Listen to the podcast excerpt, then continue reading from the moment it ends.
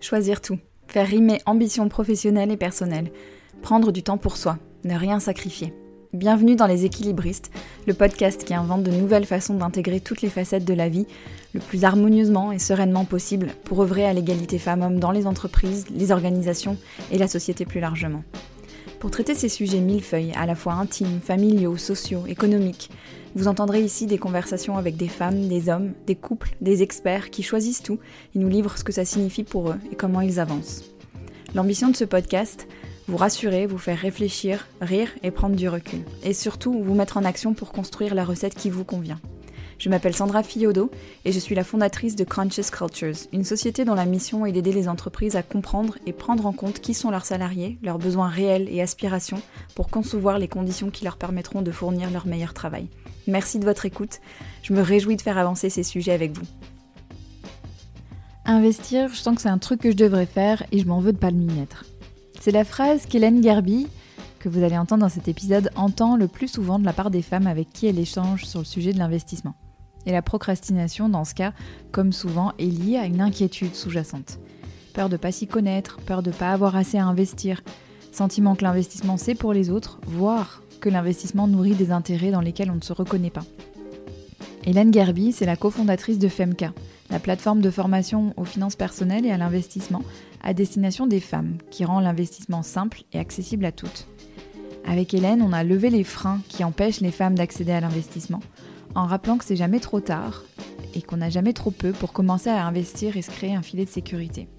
L'investissement, c'est bien sûr aussi une belle métaphore pour parler d'investissement en soi, du fait de pouvoir compter sur soi. On a parlé de son parcours, d'hypersensibilité, et ça m'intéresse de savoir ce que vous pensez de notre échange à ce propos-là, de prise de décision, de rapport au travail, de ses manières de se ressourcer. J'ai adoré cet échange avec elle et j'espère que vous en ressortirez motivé à prendre vos finances personnelles en main. Très bonne écoute. Bonjour Hélène. Bonjour Sandra. Bienvenue dans les équilibres. Je suis très contente de te recevoir. Merci beaucoup. Je suis ravie, euh, ravie d'être ici avec toi. Alors, je commence toujours par cette question et j'adore, j'adore, ça, me permet d'assouvir ma curiosité. et puis, je trouve qu'on en apprend beaucoup sur les gens. Mais j'aimerais beaucoup qu'on commence par, euh, par parler d'Hélène, petite fille, que tu me la présentes. Elle était comment cette Hélène euh, Dans quel environnement elle a grandi Avec quel modèle Avec quel message? Elle était comment? c'est une grande question. Euh, alors, euh, j'ai passé euh, mon enfance, moi j'ai passé mon enfance en Normandie. Mhm. donc, j'ai des souvenirs bah, d'une enfance, d'une enfance très heureuse, beaucoup de temps, on va dire, beaucoup de temps passé dans la nature.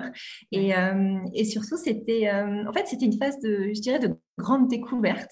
Moi, j'étais, j'étais un peu une exploratrice quand j'étais enfant. Je, je, je, lisais beaucoup, enfin, je lisais beaucoup, je faisais je passais beaucoup de temps, euh, beaucoup de temps à, à, découvrir des choses. Enfin, je me rappelle que j'avais, euh, j'avais ce que j'appelais mon, mon, classeur de recherche. Et en fait, j'avais plein de sujets qui me fascinaient quand je découvrais des nouvelles choses. Je sais pas que j'entendais à la télé ou je découvrais dans les magazines. Et après, je creusais. Et, et euh, voilà, je passais beaucoup d'heures un peu introspectives, on va dire. Donc, donc, voilà, une enfance entre la nature et l'exploration, on va dire. C'était quoi les sujets qui t'intéressaient? Qu'est-ce qu'il y avait dans ton classeur de recherche? Eh ben, alors, c'est très varié. Quand j'y repense, ça me fait beaucoup rire parce que ça allait de euh, une passion euh, pour l'astronomie où j'essaie de comprendre comment ça fonctionnait les étoiles parce que c'est un truc qui me fascinait, par exemple, mmh. jusqu'à euh, jusqu'à la mythologie grecque qui me fascinait aussi, par exemple. Donc, c'était très éclectique. Il y avait un peu de tout. Et, ouais, ça partait un petit peu dans tous les sens. Je n'ai pas encore trop compris le fil rouge, mais, mais peut-être qu'il n'y en avait pas. les grands mystères, quoi, tout ce qui est un peu hors de notre compréhension, en fait. Oui, c'est vrai. Non, c'est vrai, c'était peut-être un petit peu euh, ce côté, euh, les choses qui nous dépassent et que, qui nous dépassent, que ce soit d'un point de vue euh, temporalité, parce que c'est à la fois très loin et en même temps en termes de, concept. Ouais. Donc, donc voilà. Et, puis je pense aussi, enfin, mêler aussi avec une envie de, voyage, exploration, etc. Donc, tu étais, dans une fratrie, des frères et sœurs? Oui, alors, euh, un, seul grand frère, euh, on est très très différents, euh, il n'était pas du tout là-dedans, et donc, donc non, je ne sais même pas trop d'où ça vient. C'est marrant.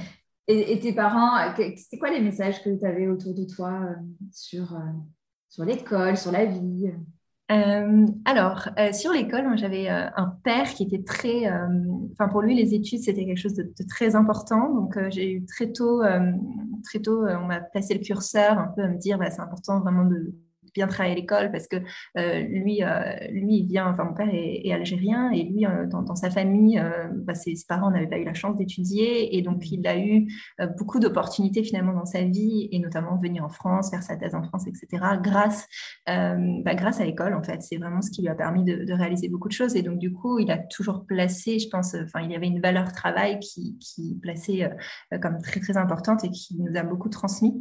voilà, ma mère aussi était là-dessus. Donc, euh, donc c'est vrai que c'est vrai que moi très tôt, euh, très tôt, j'ai, enfin, j'ai mis beaucoup de priorités sur ça et, très tôt, j'ai adoré l'école aussi. J'ai adoré apprendre en fait. Donc, euh, donc c'était ouais, c'était une enfance, une enfance studieuse, on va dire. Et, et, maintenant qu'on connaît un petit peu la petite Hélène aujourd'hui, comment tu te comment tu te décris quand on te dit bonjour Hélène, t'es qui? Qu'est-ce que tu réponds?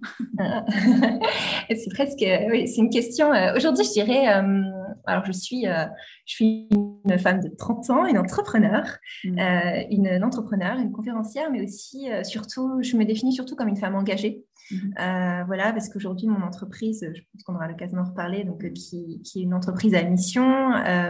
Le, la raison pour laquelle hein, j'ai entrepris, je suis devenue entrepreneur, c'est pour l'impact, c'est pour, c'est pour mes engagements, et notamment mes engagements sur, sur les sujets d'égalité femmes-hommes au, au, niveau économique et financier, principalement. Mmh. alors justement, tu me fais une super transition. Bien sûr, on va parler évidemment de ton entreprise. Euh, toi, ton sujet de, prédilection, c'est les femmes et l'investissement. Ce pas les femmes et l'argent, c'est les femmes et l'investissement. Alors, je suis très curieuse du chemin de vie, euh, de l'enchaînement d'événements en fait, qui ont fait que tu as décidé de lancer un business sur ce sujet-là très précis. Euh, oui, en plus, euh, c'est vrai que c'est pas forcément une évidence au départ. Euh, moi, au départ, j'ai fait des études en sciences politiques et en marketing communication, donc assez éloigné finalement de ces sujets-là. mais en parallèle, j'ai toujours été, on va dire, depuis, ça fait bien une bonne dizaine d'années, depuis, depuis mes 20 ans, vraiment profondément touchée, sensibilisée par le sujet du droit des femmes, de, la cause des femmes au sens large, on va dire. Et, et j'ai été dans, dans, plusieurs associations. Donc, j'étais engagée sur différents sujets. D'abord sur des sujets qui, avaient, qui étaient très liés à la question du corps des femmes, mmh. euh, de la santé des femmes aussi au sens large. Euh, et puis progressivement, les, sujets se sont un peu élargis. Je suis venue sur le terrain au moment où on a commencé à parler un peu plus de women empowerment, mmh. avec euh, notamment tout le mouvement Lean etc. Je, je, me suis emparée de ce sujet qui, m'a, enfin, qui a fait beaucoup écho chez moi ce moment-là. Juste, j'ai envie de t'arrêter. Je suis désolée de t'interrompre, mais j'ai vraiment envie de. C'est, très jeune en fait pour se poser ces questions-là. Et à cette période-là, on, on parle beaucoup des femmes depuis quelques années seulement. Qu'est-ce qui t'a amené si jeune à, te préoccuper de ça? Euh, oui, alors en fait, euh, c'est à 19 ans, je suis partie vivre un an en Inde et, et je pense que ça a été, alors c'est pas forcément sur le moment, mais c'est en revenant en France que j'ai eu une forme de déclic. Alors en fait, c'est assez, euh, c'est étonnant parce qu'il a fallu finalement que je parte très loin, que je, que je vive vraiment seule, que je me confronte à une culture extrêmement différente, euh, avec des normes sociales extrêmement différentes, pour prendre la mesure euh, finalement de la question de la place de la femme dans la société, puisque je me suis finalement souvent retrouvée euh, comme étant parfois, ça m'arrivait dans des rues d'être la seule femme, hein, par exemple dans une rue. et en fait, par effet de grossissement presque, ce que j'ai constaté sur la condition des femmes, par exemple en Inde, m'a fait prendre conscience en rentrant en France que finalement, c'est c'était toujours un sujet aussi en France. Et, que, et que finalement, euh, finalement, quand on parle, parce que parfois, quand on parle euh, de, d'engagement sur les sujets de Women Empowerment, on pense tout de suite euh, à, certains pays où il y a énormément de choses à faire, mais en fait, on oublie que, que devant, devant chez nous, enfin, dans nos rues, dans nos, dans nos écoles, dans nos, dans nos entreprises, il y a encore énormément de choses à faire sur le sujet. Et, et du coup, moi, c'est vraiment ce constat-là, enfin, cette, cette prise de conscience, l'éveil, on va dire, a commencé là, parce que sinon, par ailleurs, je viens pas d'une famille, enfin, ma mère m'a jamais parlé de féminisme, par exemple. Donc, c'est vraiment, euh, c'est vraiment à ce moment-là que j'ai eu cette prise de conscience. Et puis ensuite, dans les cercles étudiants, euh, où, euh, voilà, où j'ai commencé, j'ai eu Beauvoir à 20 ans, et, là, ça a été un séisme. ok. donc, voilà, j'ai compris, on va dire. Et, et j'ai on va dire, j'ai commencé à voir le monde différemment. C'est souvent ce qu'on dit. Hein. Enfin, quand euh, je en parlais récemment avec mon associé, quand on commence à chausser les lunettes finalement du féminisme, et c'est vrai pour beaucoup d'autres, beaucoup beaucoup d'autres sujets, on, gagne une forme de, compréhension du monde et, de, et on perçoit les choses différemment. Et, c'est à compter de cette date, je pense que ça a commencé. Et, donc voilà, et donc ça a cheminé progressivement. Je me suis engagée parce que je sentais que finalement dans mon métier, donc moi j'étais plutôt dans un métier marketing, je trouvais peut-être pas à ce moment-là, j'avais pas forcément fait cette analyse, mais je trouvais peut-être pas forcément le sens qu'il me fallait, en tout cas euh, pour moi, hein, mm. euh, dans, ma, dans ma compréhension des choses. Et, et donc euh, j'ai commencé à avoir un peu ce côté, cet engagement à côté. Et puis j'ai cofondé une association sur les sujets donc Women Empowerment avec avec deux amis. Et à ce moment-là, j'ai adoré. Je me suis dit mais en fait c'est vraiment ça qui m'anime, c'est vraiment ça qui m'engage. Et, et, et, en parallèle de ça, en fait, j'ai fait ce constat justement que dans tout cet écosystème, euh, s'il y avait bien un sujet dont on parlait très peu, voire pas, euh, c'était euh, la question de l'argent et plus spécifiquement la question de l'investissement. Mm. Et, euh, et, moi, en parallèle, j'investissais. Alors, j'ai commencé à investir quand j'ai commencé à travailler, on va dire, euh, vers 25 ans, euh, plus comme un challenge, parce qu'en fait, autour de moi, des amis, mon conjoint, comme, enfin, investissaient. Et moi, je me suis dit, mais en fait, pourquoi eux le font et pas moi? Mm. Donc, je l'ai vécu un peu comme un, comme un, un challenge personnel. Je me suis dit, mais en fait, moi aussi, j'ai envie de comprendre, moi aussi, j'ai envie de me lancer. Euh, et, voilà, il y a un moment, je pense que les deux choses se sont réunies. Finalement, cette, ce cheminement personnel où moi, j'investissais, je me disais, bah, finalement, c'est pas si inaccessible, c'est même accessible. Hein. Et cette prise de conscience que ce sujet était le grand oublié, en quelque sorte, euh, dans, ces réseaux de femmes et dans, et dans cet écosystème. Oui, complètement. Et, tu dis, c'est pas si inaccessible que ça. J'aimerais vraiment qu'on parle de ça, en fait. Parce qu'on a, pour beaucoup, je pense, cette image de. Euh, c'est réservé aux gens qui ont beaucoup d'argent à investir, euh, c'est réservé à une certaine catégorie. Euh, qui peut investir en fait oui, euh, alors euh, merci de, parler de ce point parce que c'est encore, euh, pour échanger avec beaucoup, beaucoup de femmes, je me rends compte qu'il y a encore énormément de freins parce que je pense qu'en France, il y a une vision d'investissement, enfin même un traitement médiatique qui traite ça soit comme, enfin on voit l'investissement finalement comme un casino, ou là là, avec un monde rempli de, de, risques, on peut tout perdre, etc. soit comme quelque chose de très élitiste finalement, réservé à certains ou certaines, et donc très inaccessible. En fait, euh, je pense qu'il y a quand même eu dans les dernières années, c'est vrai qu'il fut une époque, c'était très juste parce qu'on devait passer par son banquier ou sa banquière, euh, ça nécessitait euh, d'avoir accès à, on va dire, un certain réseau, etc. Aujourd'hui, c'est plus du tout vrai. Enfin, il y a un niveau de démocratisation, notamment via toute la dimension, on va dire, de digitalisation, mmh. mais aussi au global, il y a un travail quand même important qui a été fait dans les dernières années par des acteurs, alors pas publics, hein, mais privés sur tout ce qui est éducation financière. Euh, donc, donc aujourd'hui, euh, aujourd'hui, nous, c'est vraiment ce qu'on tente de faire euh, donc, chez FMK, l'entreprise que j'ai cofondée, de se dire que voilà, l'investissement, en fait, aujourd'hui, on peut investir à partir de, de, 30, 50 euros par mois. En fait, c'est des, des, des, réalités qu'on a peu en tête en termes d'ordre de grandeur. Après, bien sûr, ça ne veut pas dire qu'il faut le faire n'importe comment. Il y, a, quand même des prérequis, se former, comprendre ce dans quoi on investit, se constituer une épargne de, une épargne de précaution, je vais y arriver.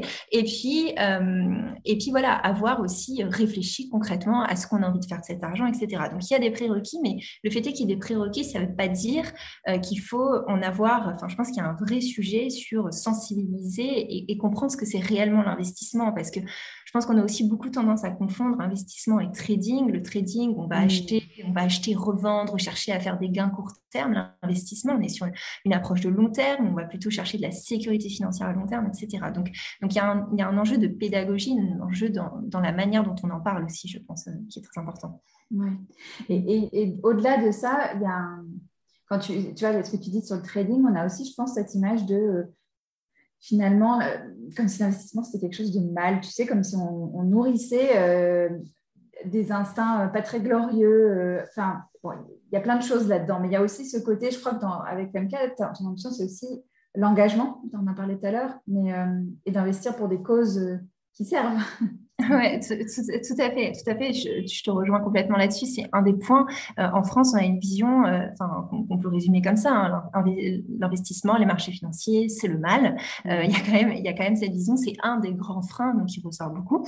Alors, notre mission justement aussi, tu l'as dit, c'est de. Nous, on parle souvent de double transition hein, vers une finance qui est à la fois plus inclusive, parce qu'aujourd'hui, dans les faits, la finance reste quand même l'apanage de, certains, et, peu de femmes réellement s'y sentent légitimes hein, dans cet mmh. univers, mais aussi une finance plus responsable, parce qu'en fait, bien sûr qu'il y a un enjeu, et c'est un message qui devient, je pense, de plus en plus fort, et c'est tant mieux, avec notamment l'essor des, des, banques vertes. on prend conscience de l'impact que peut avoir notre argent, que ce soit en termes d'impact carbone, mais aussi en termes d'impact, finalement, cet argent, quand il est sur un compte en banque, il n'est pas de dormir, il est utilisé par les banques, il est investi euh, dans, différents projets ou industries. Donc, avoir conscience de ça, c'est très important. Et, ce qui, se passe aujourd'hui, c'est aussi une très bonne nouvelle. Alors, il faut faire attention avec le greenwashing, mais il y a de plus en plus d'options quand même pour investir en conscience, investir de manière alignée avec ses valeurs.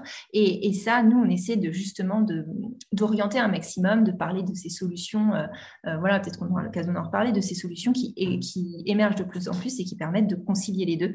donc, donc, c'est vraiment en effet changer un peu la vision aussi qu'on peut avoir sur l'investissement parce que nous, ce qu'on dit souvent, c'est que c'est important euh, individuellement, à titre individuel pour, pour les femmes, pour les hommes aussi bien sûr, mais pour se sécuriser individuellement euh, financièrement et collectivement, parce que euh, finalement, c'est important aussi d'avoir plus de femmes qui, qui expriment leur voix par ce biais-là, puisque c'est une mmh. forme de... c'est comme un bulletin de vote quelque part. Il y a, il y a une manière de dire, là où j'investis, j'oriente les capitaux et j'oriente l'économie dans cette direction-là. Donc mmh. forcément, et les chiffres d'ailleurs qui sont intéressants, c'est de savoir que plus de 60% des femmes veulent investir en fonction de leurs valeurs. Donc ça, montre aussi l'impact que pourrait avoir euh, bah, le fait que finalement demain plus de femmes investissent euh, sur, sur le financement, notamment de cette transition euh, écologique et sociétale. Mm.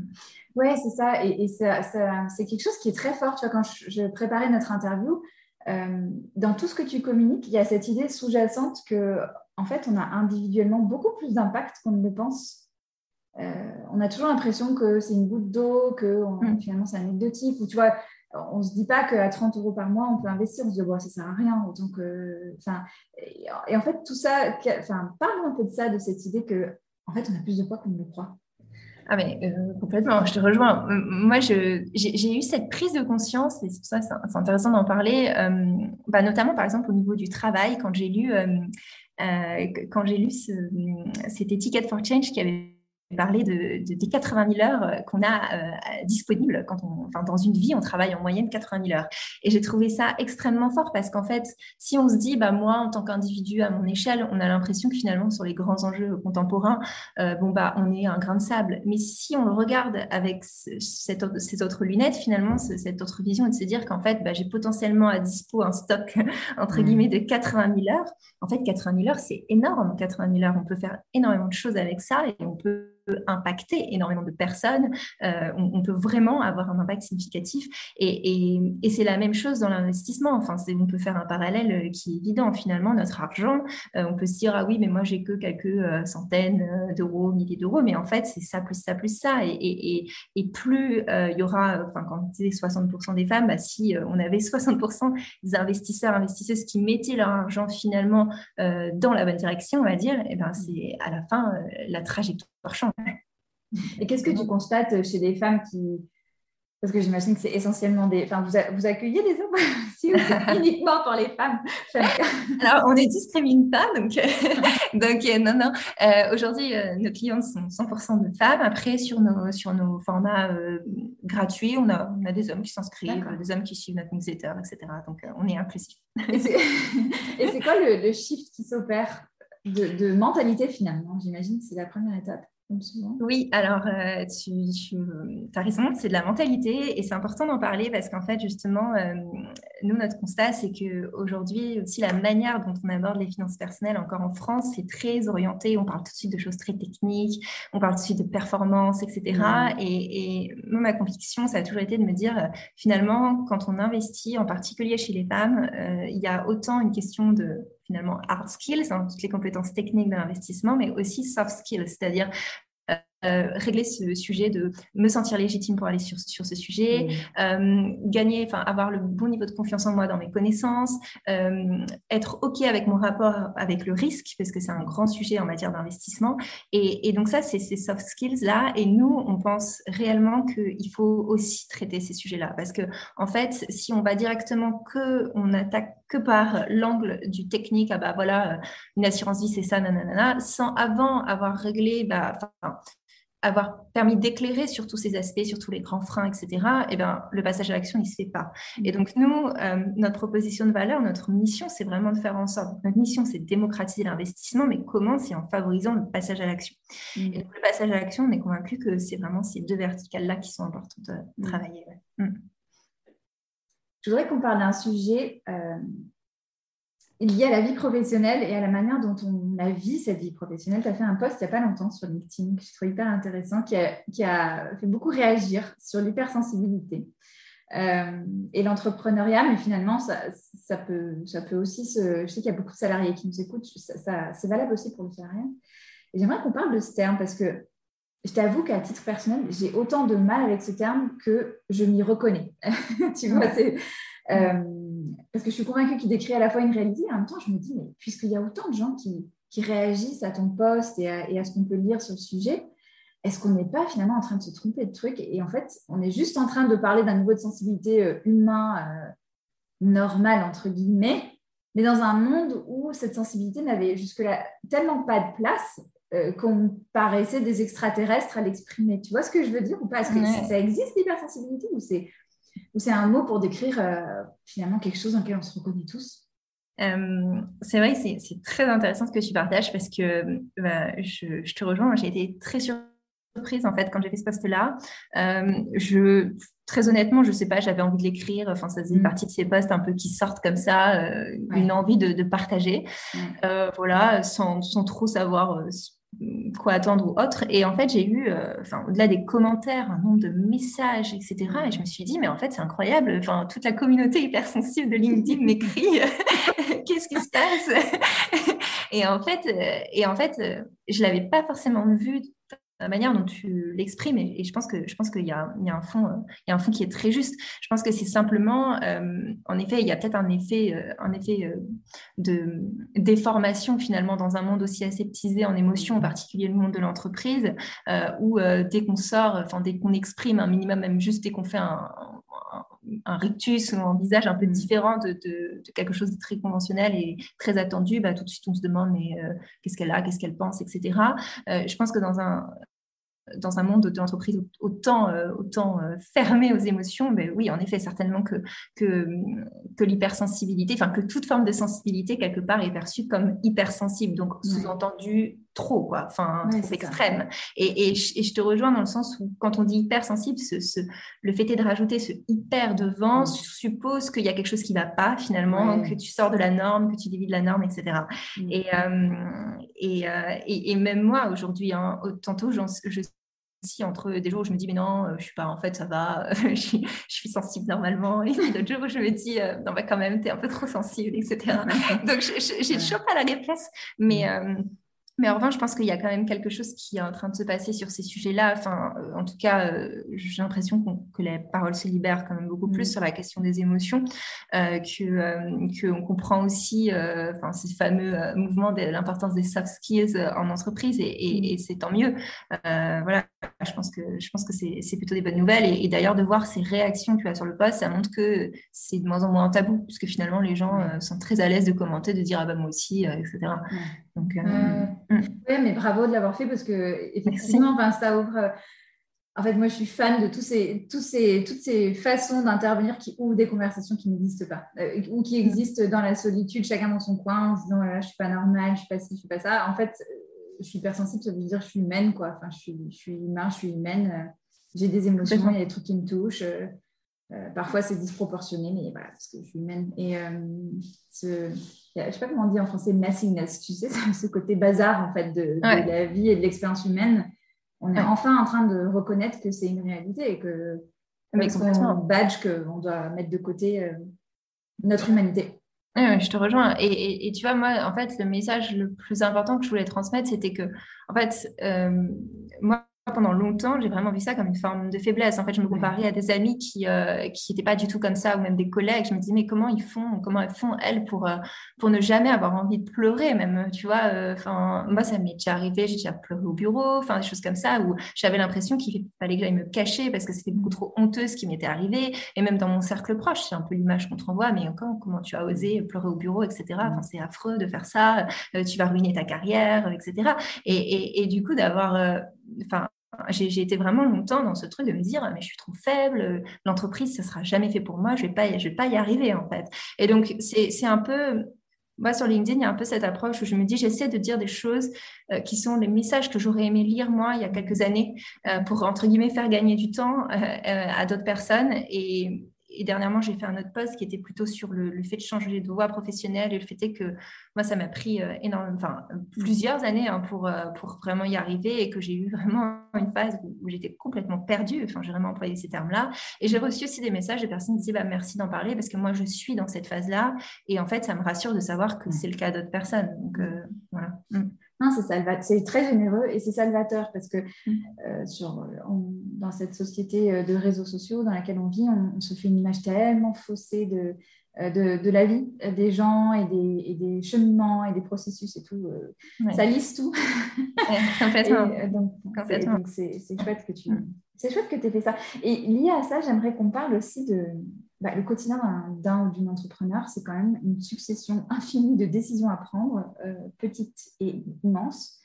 Euh, et je suis très curieuse de savoir comment tu prends tes décisions, toi. Euh, alors, moi, je suis très instinctive. C'est très, mhm. très, enfin, c'est très évident. C'est-à-dire que je, je, je suis, ouais, j'essaie de, de, suivre mon instinct. Souvent, j'ai des, quand même des Après, parfois, enfin, en général, plein de moments je ne sais pas du tout. Mais, euh, mais ouais, j'essaie de suivre mon instinct parce que, euh, bah parce que oui, j'ai assez confiance dans cet aspect-là. Après, euh, je suis aussi très, je dirais très macro. Enfin, moi, j'ai besoin de comprendre un peu les, on va dire les grandes masses, les impacts des, des choses, etc. J'ai du mal avec les choses trop zoomées, trop détaillées. Mmh. voilà. Après, aussi, je dirais qu'en tant qu'entrepreneur, j'ai un petit peu aussi changé quand même la manière dont je prends des décisions parce que comme il y a beaucoup de décisions à prendre, mmh. euh, j'ai aussi une approche aujourd'hui qui est quelque part un peu plus pragmatique, c'est-à-dire qu'il y a l'instinct, certes, mais il y a aussi, euh, euh, pour prendre des décisions, moi j'utilise une méthode d'ailleurs qui est, je pense, assez connue, qui est le, le, fait de dire... il y a deux types de décisions finalement. Il y a les one-way door decision et je ne sais pas si tu connais cette et les, les two-way door decision. Donc dans un mmh. cas, le premier cas, ça veut dire que en fait ta décision, il faut vraiment faire attention au sens où elle est un peu irréversible, tu ne peux pas retourner en arrière. Mhm. Euh, donc ça veut dire que là, il faut vraiment faire un bon niveau d'analyse, etc. Enfin, il faut vraiment se poser pour prendre ta décision. Et dans l'autre cas, c'est des décisions où en soi, il n'y a rien d'immuable. Enfin, si tu te trompes, tu repars en arrière et tu retourneras à quelque chose d'autre. Et donc, dans ces, décisions-là, je, me force à les prendre très, très vite parce qu'en en fait, il n'y a pas lieu de, de, de, passer trop, trop de temps parce qu'en fait, de toute façon, il n'y a, enfin, y a rien de de, enfin, on pourra toujours revenir en arrière. Donc voilà. Et, du coup, on applique un peu ça avec mon associé et ça nous permet de, gagner pas mal de temps euh, parce que euh, parce que du coup, il y a ce truc de se dire, bah, au pire, on vient en arrière. Ça permet de dédramatiser en quelque sorte et de passer le bon niveau de temps entre guillemets hein, euh, sur sur les bonnes décisions. Euh, donc, euh, donc il y a ça. Et après, euh, ouais, après beaucoup d'instinct et, et, je peux me permettre en fait d'être à l'instinct, on va dire dans le sens où, en tout cas dans mon business aujourd'hui, mon associé lui il est très analytique, donc du coup c'est pas mal. Mm. parce que moi on a le, la méthode de contrôle, on va dire, donc pas à l'instinct, mais on, on, vérifie quand même un peu au niveau des chiffres si ça a du sens ou pas. Et, voilà. Mm. Tu enfin, c'est clair avec le, choix que j'ai fait de faire des podcasts, mais j'adore les questions. je crois beaucoup au pouvoir des questions. Et je me demandais s'il y avait une question, toi, c'est quoi la meilleure question qu'on t'ait posée ou que tu te sois posée? Ah, La meilleure question qu'on m'ait posée, euh, que je me sois posée. Hum, alors, je me pose énormément de questions. c'est même un vrai problème avec beaucoup d'énergie. Donc, euh, euh, honnêtement, comme ça, euh, comme ça, j'ai peut-être un peu du mal à, répondre. Ou une question que tu aimes te poser régulièrement, alors peut-être, qui t'aide? Ouais, oui.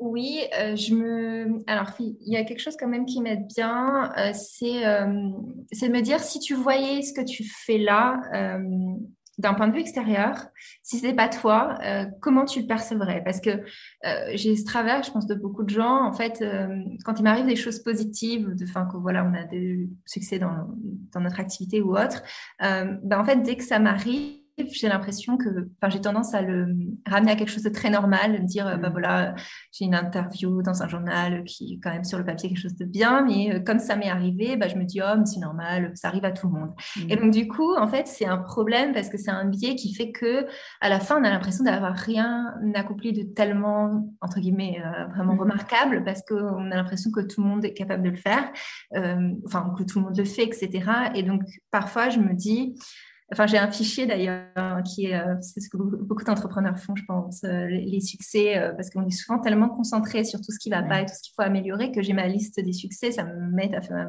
faire, du bien.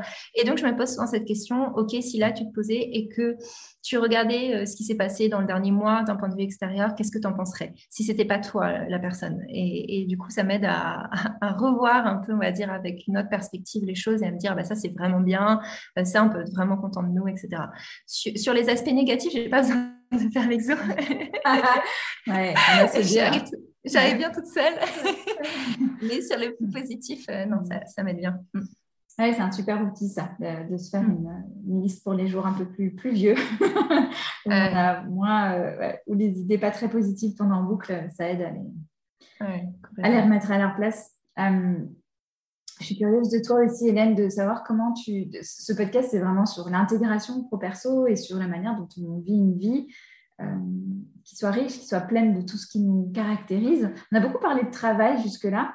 Euh, comment tu te ressources, toi? C'est quoi, quoi les, choses qui te nourrissent? Euh, ah oui, alors l'activité ressources, ça c'est vrai que c'est un, un, truc où, euh, je pense que la première année euh, d'entrepreneuriat, j'ai quand même eu un peu du mal à garder un équilibre et, je, sais ce qui me ressource et j'ai un peu du mal à, à, le garder dans, ma, dans mon agenda, on va dire, mais aujourd'hui, je, je m'améliore sur ce point. Et, et moi, je dirais que hum, c'est beaucoup l'art, enfin, le contact de, de l'art. J'adore aller dans des musées, euh, idéalement quand il n'y a pas trop de gens. Donc, je choisis en priorité des nocturnes. J'adore les, musées le soir, c'est mon moment favori. Mmh. Et, euh, et, ça, ça me ressource beaucoup parce que euh, bah, généralement, j'ai soit plein de nouvelles idées, soit je me sens vraiment déconnectée. Enfin, ça me fait un peu le même effet que pour certaines personnes le sport. Moi, c'est vraiment ça. Mmh. voilà. Après, j'ai aussi un truc que j'adore, c'est aller dans des librairie de voyage très spécifique.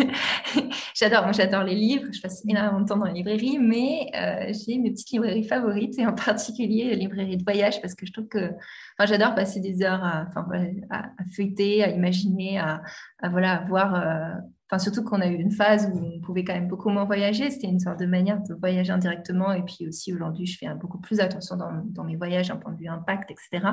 Mais, mais du coup, c'est un voyage mental, on va dire. Mm. Et, euh, et, ça, ça, ça fait partie euh, de temps en temps. Euh, de temps en temps, quand je sens que j'ai besoin de, de m'évader, bah, ça fait partie des choses que je fais beaucoup. Mm. Et tu disais, quand tu es dans les musées en nocturne, tu as plein d'idées qui te viennent. Comment, tu les, comment tu fais Qu'est-ce que tu fais de cette matière après? Alors, euh, ouais, souvent, je, j'ai toujours un petit, euh, un petit carnet de notes un peu avec moi, et du coup, euh, du coup, je, note, je, note, pas mal de choses. J'arrive pas toujours à retrouver mes idées Donc, je suis pas sûre que ce soit la meilleure méthode, mais ouais, je note beaucoup. je note beaucoup. Après, après, c'est aussi, c'est aussi des choses où parfois Enfin, je sais que ça arrive, ça repart, mais en fait, c'est plus que c'est pas forcément le bon moment pour cette idée et que, et que c'est juste que enfin, ça me donne de l'inspiration pour la suite, ça me montre un peu le, champ des possibles. Et, oui, l'art, euh, moi, ça m'a toujours, euh, toujours ouvert en fait sur d'autres, euh, perspectives. Enfin, c'est, quelque chose de, enfin, qui fonctionne très très bien pour moi. Ouais. ouais. Et ça veut dire quoi pour toi l'équilibre vie pro, vie perso? C'est un terme qui te parle? Euh, alors c'est vrai qu'on entend beaucoup parler. Moi, c'est vrai que, enfin, je, j'ai toujours eu un peu de, bah, j'ai toujours un peu de eu du mal entre les deux. Hein. Enfin, j'ai rarement, euh, enfin, quand j'étais salariée, j'y arrivais à la fin plutôt bien. Au début de ma carrière, pas du tout. Euh, à la fin, beaucoup mieux. enfin, au bout de 5-6 ans, quoi, on va dire. aujourd'hui, c'est très différent. Je dirais que c'est très, très, très pour eux. Enfin, j'ai vraiment pas trop. Euh, enfin, les, deux sont extrêmement connectés. Et, justement, j'avais un petit peu réfléchi à ça parce que je me disais, c'est bizarre. Euh, euh, pourquoi j'ai autant de mal? Pourquoi moi je mélange autant? Pourquoi finalement tout ce qui se passe dans ma vie pro, ça m'impacte tellement dans ma vie perso? J'ai jamais réussi à être bien dans ma vie perso si ça n'allait pas dans ma vie pro, par exemple, et inversement. Euh, et, en fait, je pense qu'il y a aussi un côté où j'ai un rapport au travail qui est extrêmement émotionnel, enfin, je, mm. voilà, et, très peu euh, utilitaire, on va dire. Donc, du coup, euh, c'est vrai que j'ai besoin d'être d'être passionnée, et, et, du coup, ce côté passionné dans mon travail, enfin, je fais que ça, forcément, ça ça rend les choses, enfin, les, les, deux dimensions très poreuses. Ouais, mm. ouais c'est intéressant parce que d'ailleurs, tu as dit, euh, tu as dit quand j'étais salariée, j'y arrivais pas. Comme si c'était euh, au début, j'y arrivais pas. Comme s'il y avait un truc à atteindre en fait. Et en fait, tu parles de, tu parles de, de, mettre des barrières ou c'était c'était ça que tu veux dire par j'y arrivais pas? Oui, parce que bah, je, travaillais, je travaillais trop. Enfin, je mm. travaillais trop. Et, et, en fait, au-delà de ça, au-delà des heures, enfin, mentalement, j'étais même le week-end, j'étais encore dedans. Euh, enfin, j'ai moi, au début de ma vie pro, j'ai même eu, enfin, ma toute première année, j'ai j'ai fait un burn-out. En fait, sur le moment, j'ai pas, j'ai pas réalisé. Enfin, j'étais trop jeune, etc. Et j'ai compris après ce que c'était. Et, et donc, euh, et donc voilà, j'avais pas, euh, j'arrivais pas trop à mettre, euh, enfin entre guillemets, à mettre les limites. Après, je me suis plus forcée, on va dire en quelque sorte, déjà d'un point de vue des horaires. Euh, voilà. Et puis, euh, et puis aussi, euh, et puis aussi parce que j'ai pris conscience que, voilà, il y avait, il y avait. Enfin, moi, c'est vrai que le travail a toujours eu une part très importante dans ma vie, mais ça vient aussi de cette éducation où toujours mes parents, enfin mon père a toujours beaucoup valorisé les études, c'était toujours les études avant tout, etc. Et, et, du coup, ça construit derrière, je pense, cette vision où, où voilà, ça a toujours été. Mais je pense que je me suis aussi permis ça parce que ça allait par ailleurs bien dans ma vie, que j'ai eu je pense, de la chance de ne pas avoir de problème euh, mm. très important, entre guillemets, euh, qui fasse que euh, ça me rappelle alors. Donc, c'était entre guillemets plus à moi de, le faire. Mm. Et tu vois, c'est intéressant parce que je, sais que des, personnes qui vivent les choses comme tu les décris là, il y en a pas mal dans, mm. dans mes auditrices, dans mes auditeurs. Et je sais aussi qu'il y a plein de RH qui nous écoutent. Et, et je me demande souvent comment est-ce qu'on garde euh, des gens comme toi. Je me reconnais aussi beaucoup dans ce que tu décris, ce rapport très émotionnel au travail, un engagement très fort aussi, où c'est difficile de satisfaire des gens comme ça dans un, contexte d'entreprise où, on a moins la main sur les décisions, etc. Qu'est-ce que tu, comment tu crois qu'on peut motiver des gens euh, mmh. Parce que l'entrepreneuriat, c'est pas pour tout le monde non plus, c'est pas un mmh. souhait pour tout le monde non plus. C'est vrai, c'est vrai. Interroge. Euh, moi, je pense que, enfin, en tout cas, moi, ce qui m'a manqué beaucoup à la fin, euh, c'était de la perspective de, de pouvoir mmh. me projeter sur la suite, en fait. Enfin, c'est ce besoin de se dire, euh, en fait, vers quoi je vais pouvoir continuer à me développer. Mmh. Et, et je ne dis pas que c'est ce qui peut fonctionner pour toutes les personnes qui sont dans cette approche-là, mais en tout cas, dans, dans mon cas, moi, c'est ce qui m'a manqué à un moment donné, c'est de, de, me dire, ah bah, voilà, après je vais pouvoir faire ça, puis je vais pouvoir faire ça, sans, forcément se faire une, cartographie euh, hyper précise, mais en tout cas, euh, pouvoir avoir un début de projection. Et puis après aussi, euh, je pense que, je pense que des entreprises qui comprennent aussi l'importance de, de la question de, l'alignement, etc. Moi, je mmh. sais que j'avais dit dans ma précédente entreprise que bah, les sujets liés à la question d'empowerment des femmes, etc., c'était des choses qui me tenaient vraiment à cœur. J'avais proposé des choses, etc. Et, et c'est sûr que si on m'avait, entre guillemets, un peu hum, sponsorisé là-dessus, proposer de prendre certains sujets là-dessus, ça, aurait certainement, euh, ça m'aurait certainement aidé à, à rester, euh, à rester en fait. Mais, mm. euh, mais voilà, en faisant, enfin c'est pour ça que je pense que toutes les mécaniques, quand on voit des Google qui proposent des 10% de temps mm. qui peuvent dédier à, des projets, je pense que je pense qu'au fond c'est très très très très intelligent parce que c'est mm. en termes de en termes d'engagement, en termes de d'épanouissement individuel, c'est très puissant pour pour les salariés. Donc donc voilà, à court terme on a l'impression que finalement on passe moins de temps euh, sur, euh, sur le, la productivité en tant que telle de l'entreprise, mais au fond, euh, sur le long terme, je pense qu'ils sont extrêmement gagnants. Mm. Ouais, je, suis très, très d'accord avec toi. Mm. je, je, je, pense à nos auditrices et nos auditeurs qui écoutent et qui, qui, en t'écoutant, se disent Ah ouais, peut-être que si elle me dit qu'à partir de 30 euros par mois, je peux faire quelque chose, bah oui. donc, il y a évidemment Femka et tu vas nous parler un peu de vos programmes après, mais est-ce qu'il y a des choses, tu vois, des livres, des newsletters au-delà de la vôtre, mais que tu conseillerais pour commencer à, à se former soi-même sur le sujet, à se cultiver euh, oui, bien sûr. Alors, il y a, il y a beaucoup de choses. C'est, mm. euh, enfin, je pense que depuis, euh, depuis que la crise de Covid, on a, il y a un regain d'intérêt et c'est tant mieux sur les sujets de finances personnelles. Il y a des, enfin, il y a un, il y a un intérêt accru sur les, la question notamment de la liberté financière. Donc, mm. donc, il y a eu beaucoup de choses qui se sont développées et c'est super. alors, en fait, en fonction des sujets, alors sur de l'éducation financière au sens large, bah, il y a par exemple des newsletters comme Spoon qui font d'éducation mm. financière un peu comme nous avec un ton un peu fun et tout. Moi, j'adore leur ton et je trouve ça très, très didactique, très pédagogique. Euh, sur des choses un peu plus euh, précises, il va y avoir des newsletters comme celle de Snowball qui sont, euh, qui sont maintenant assez connus, etc. Mm. Où lui, il fait plus, finalement, plus un travail d'analyse, notamment, tenir au courant bah, de, tout ce qui se passe sur les, marchés financiers. Mm. donc, donc, ça, c'est assez riche. Après, après sur, sur des choses, sur des choses plus spécifiques en immobilier, il y a des, il y a des, il y a de très bons, de très bons livres pour, euh, pour se nourrir. Euh, là, sur, euh, enfin, je pourrais, je pourrais repartager, mais parce que là, j'ai plus trop les titres mm. exacts en tête, mais, mm. mais en effet, il y a, y, a quand même, il y a quand même beaucoup de ressources et même en termes de, en tout cas, même dans toutes les ressources gratuites, il y a beaucoup d'événements qui sont beaucoup de webinaires, beaucoup de choses comme ça. Enfin, je pense qu'il y a, il y a vraiment matière à pour quelqu'un qui souhaite euh, commencer. Euh, voilà, et c'est une bonne porte d'entrée d'ailleurs de commencer par, euh, bah, enfin, moi je dis souvent se former en douceur. Nous, c'est ce qu'on propose avec notre newsletter parce que bah, commencer un petit peu à comprendre aussi les grands mécanismes derrière l'investissement, commencer à, appréhender l'intérêt aussi, comment ça pourrait s'aligner avec ses projets personnels, etc. Mm-hmm. c'est des premières étapes, des premières étapes importantes puisque aujourd'hui en France, on n'a toujours pas hein, d'éducation financière à l'école ou même pas dans les études. Donc, euh, finalement, euh, toute cette euh, charge-là, cette responsabilité-là nous revient après. Et, donc, c'est des formats qui, sont intéressants aussi pour, pour s'intégrer dans, dans, un quotidien surchargé potentiellement. Ouais, ouais, complètement. Mm. Et je sais que vous faites des, des webinaires gratuits aussi pour vulgariser des choses, etc. Donc, on mettra aussi les prochaines dates après la publication de l'épisode pour que les gens puissent s'inscrire. Et les programmes, il y a si tu veux nous en dire deux mots euh, sur euh, ce que vous proposez. Oui, ouais. Euh, avec plaisir. Alors, en effet, nous, aujourd'hui, on propose, donc d'une part, tu, tu l'évoquais, donc une newsletter, donc une newsletter bimensuelle, voilà, qui, qui, traite de sujets voilà, euh, très variés. Euh, enfin, généralement, on fait des zooms pour des zooms. Par exemple, là, je traitais des régimes matrimoniaux, leur impact sur la finance personnelle dans la dernière newsletter. ensuite, on a des webinaires, donc en effet, qui sont également gratuits, qui sont sur des thématiques. Soit on reçoit des invités qui vont nous parler d'un sujet plus spécifique soit c'est des webinaires, on va dire, plus introductifs, hein, comment débuter dans l'investissement, ce genre de choses.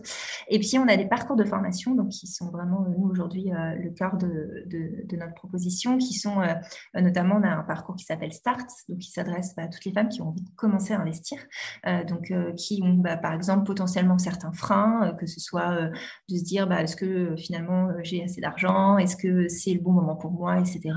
mais qui ont envie bah, d'une formation qui, justement, va un peu au-delà enfin, même au-delà de, euh, de, simplement euh, avoir de l'information, mais qui mm. permet réellement de passer à l'action. Parce que c'est quand même ça le problème, c'est-à-dire que de l'information, il y en a partout. Hein. on ne manque pas d'informations. Et, voilà. et ça, sur, je dirais, euh, sur, on ne manque pas d'informations sur tous les sujets. en revanche, le passage à l'action, c'est toujours plus compliqué. Et donc, nous, c'est ça l'idée, c'est en trois semaines, on pose vraiment tous les fondamentaux, on propose des choses beaucoup plus pratiques. Donc, on voit par exemple comment ça se passe bah, quand je veux passer un ordre en bourse, dans les faits, enfin voilà, avec une plateforme virtuelle, euh, comment ça se passe, enfin, quelles sont les bonnes questions à me poser avant euh, en termes de, de pourquoi, hein, pourquoi j'ai envie d'investir, en termes de projet de vie, mais aussi en termes de valeur. Hein. donc ça mmh. permet, en fait, c'est une démarche qui part de soi de l'individuel pour aller euh, vers, les projets, euh, vers les supports d'investissement mhm. plutôt que entrer, euh, entrer par le produit et la performance. Donc c'est vraiment c'est, une approche goal-based investing. On part du projet pour trouver, pour trouver le bon investissement. Voilà. Mhm.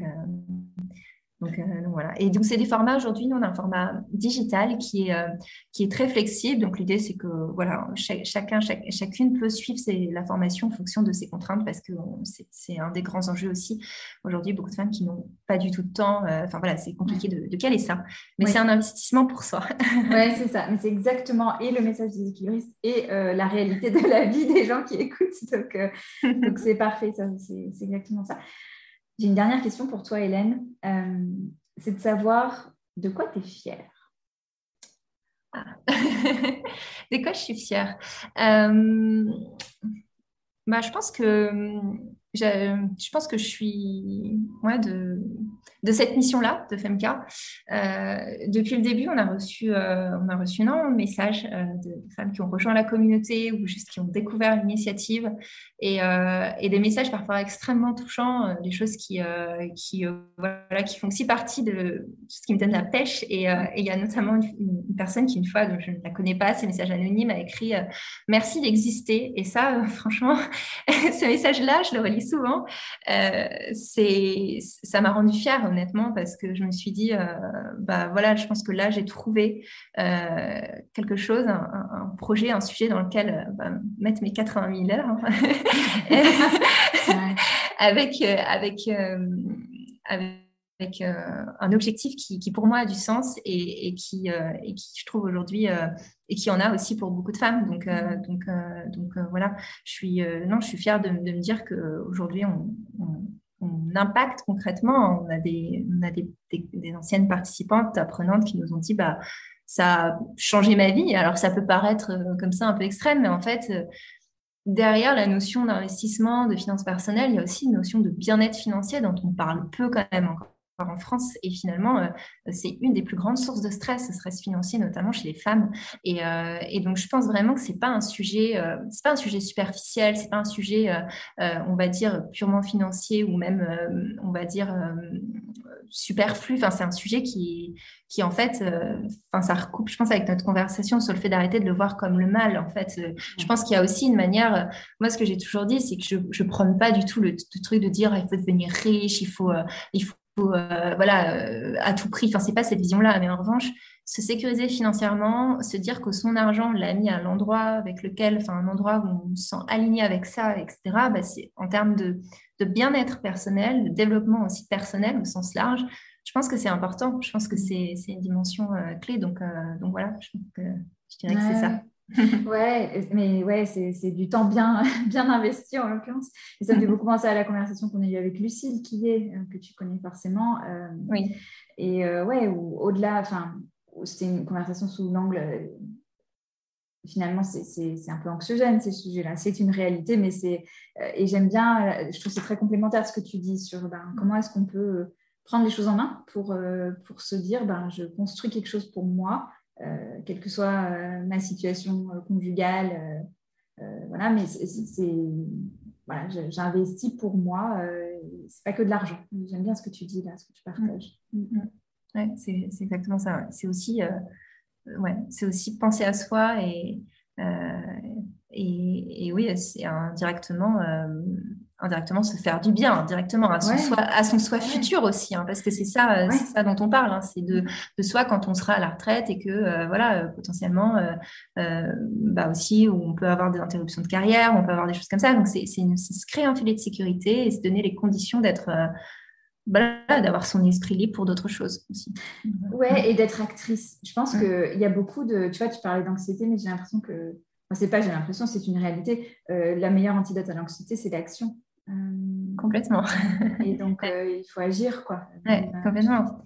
complètement. Nous, ce qu'on ressent beaucoup, enfin, moi, quand j'échange avec une femme, c'est ce sentiment de se dire je, aujourd'hui, je ne suis pas forcément sur ce sujet, je ne prends pas forcément mes finances personnelles en main et je sens que c'est un truc que je devrais faire et je me sens mal de pas le faire en fait.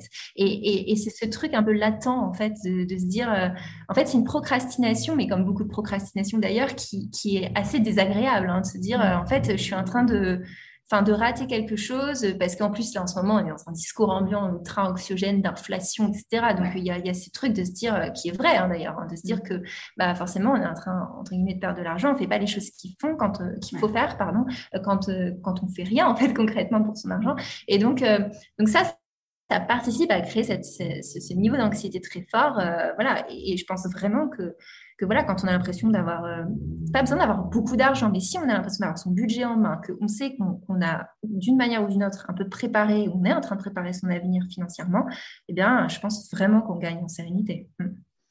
Et peut-être un dernier truc auquel je suis en train de penser, mais euh, je suis sûre que tu seras d'accord avec moi pour dire que c'est jamais trop tard, parce que même si on n'a pas 30 ans, mais qu'on en a 45, oui. C'est pas trop tard.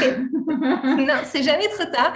C'est jamais trop tard et tu as raison de dire parce que euh, ça aussi, je l'ai entendu. Alors, bien sûr, euh, le, mieux, c'est de commencer le plus tôt possible, entre guillemets, euh, bien sûr, avec certains, certaines réserves. Hein. Il faut avoir, encore une fois, suffisamment d'épargne, enfin, plein de choses par ailleurs. Mais, et puis, il y a, y a, cet impact des intérêts composés. Hein. C'est ça qui fait que l'investissement, finalement, ce qui compte le plus, c'est le temps. Mais, mais, mais, mais c'est mieux de commencer. Enfin, comme on dit, hier, c'était le c'était le meilleur jour, mais aujourd'hui, c'est le second meilleur jour pour se lancer. donc, euh, donc ça, c'est vraiment important. Et, et, en effet, même, même à 40 ans, c'est enfin, 40 ans, 45 ans, mm. ce qu'on peut. Hein. Il n'y a pas, de, pas de, date limite. Mm. Euh, il n'y a pas de date limite pour se lancer. Et puis après aussi, justement, en fonction de ses horizons de temps et tout, bah, on réfléchit à différents projets.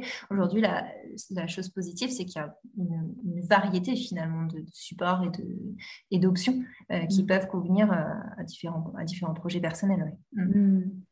Merci Hélène pour toutes ces informations, pour tout ce que tu as partagé sur ton histoire. C'est un régal d'échanger avec toi et, euh, et, on mettra tous les liens pour retrouver euh, ton travail, votre travail, à ton associé et toi. Et, merci d'exister, merci d'investir tes heures là-dedans et de, et de contribuer comme ça.